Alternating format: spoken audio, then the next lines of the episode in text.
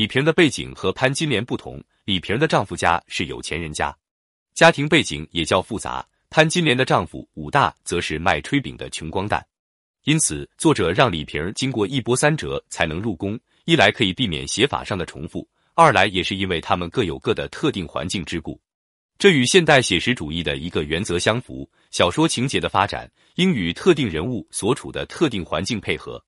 从李萍的故事中显出了《金瓶梅》作者的写实手法，也显出他的才情。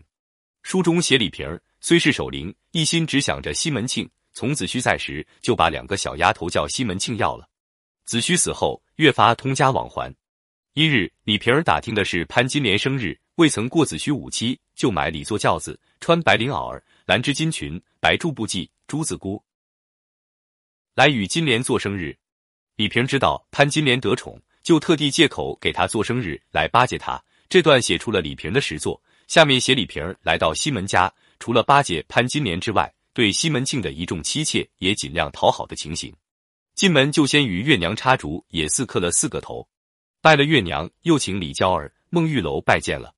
然后潘金莲来到，说道：“这个就是五娘。”又磕下头，一口一声称呼姐姐，请受奴役礼儿。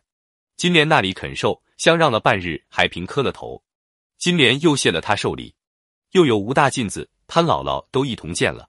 良久，只见孙雪娥走过来。李萍见她装饰少自于众人，便立起身来问道：“此位是何人？奴不知，不曾请见的。”月娘道：“此是他姑娘礼。”李萍儿就要慌忙行礼。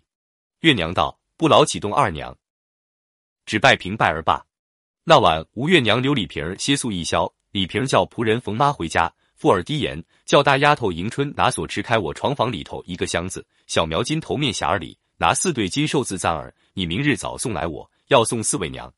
李瓶儿大派礼物，甚至连未有名分的丫头春梅也有一份。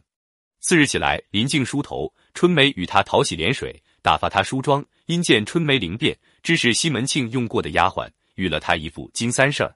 李瓶儿大派礼物，笼络众人，当然是为了入宫的御节人员。《金瓶梅》作者擅长描写家常琐事，从琐事中刻画人物心理。现在再举一个例子：潘金莲招待李瓶住了一宵，第二天早晨。金莲领着他同潘姥姥叫春梅开了花园门，各处游看一遍。